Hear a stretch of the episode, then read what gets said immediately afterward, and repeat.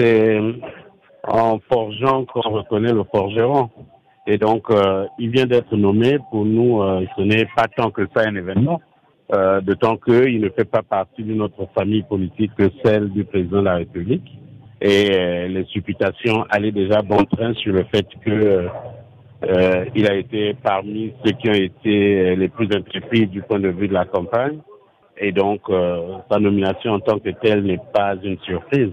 Et en réalité, euh, pour nous, nous attendons plutôt les effets de cette nomination à partir de l'action attendue qu'il va nommer.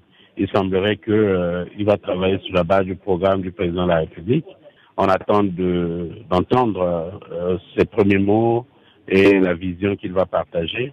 Et euh, euh, à l'évaluation de la mise en œuvre de cette vision, nous jugerons, nous évaluerons.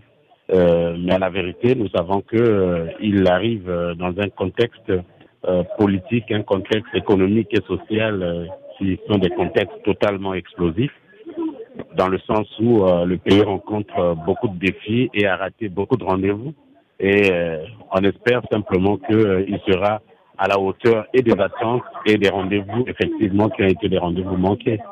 Nous savons par exemple que euh, au plan politique, le Congo a besoin d'une décrispation, d'autant que depuis la série des élections de la dernière décennie, il y a eu et des contestations, il y a eu et des atteintes aux droits et à la dignité de la personne humaine.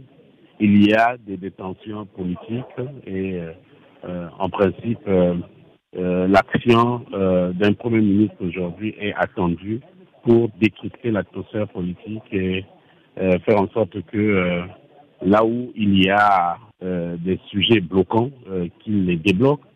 Selon vous, Monsieur Christian Monzeo, quels sont les principaux défis auxquels le nouveau Premier ministre devrait faire face pour ainsi répondre aux préoccupations, ou du moins aux principales préoccupations de la population qui attend beaucoup de lui?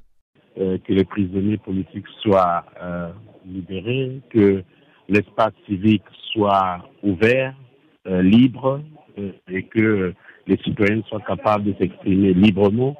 On a des contentions qui concernent les élections. Il faudra revoir nos pratiques euh, électorales et revoir notre politique ou nos politiques en matière d'organisation d'élections libres et transparentes, ça c'est pour l'avenir. Euh, au plan économique, euh, euh il y a évidemment l'ensemble des défis qui sont liés à la crise de l'endettement. il y a l'ensemble des défis liés à la crise de la corruption. Il y a l'ensemble des défis qui sont liés à évidemment le pouvoir d'achat des populations euh, il y a il y a tout cet ensemble de défis qui ont besoin effectivement euh, d'une action vigoureuse, d'une action qui renforcerait l'intégrité dans les pratiques publiques. Et à ce niveau, effectivement, il y a des attentes qui sont fondées et pour lesquelles euh, rien ne dit que ces attentes sont euh, gagnées d'avance. C'est donc euh, c'est un chantier. Au niveau social, on a toutes les conséquences des restrictions qui sont liées à l'état d'urgence sanitaire euh, en rapport avec euh, la Covid-19.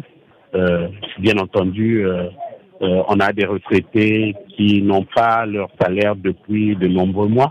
On a des étudiants qui sont dans des situations dramatiques. On a une situation de santé qui est totalement alarmante et tout autant dramatique.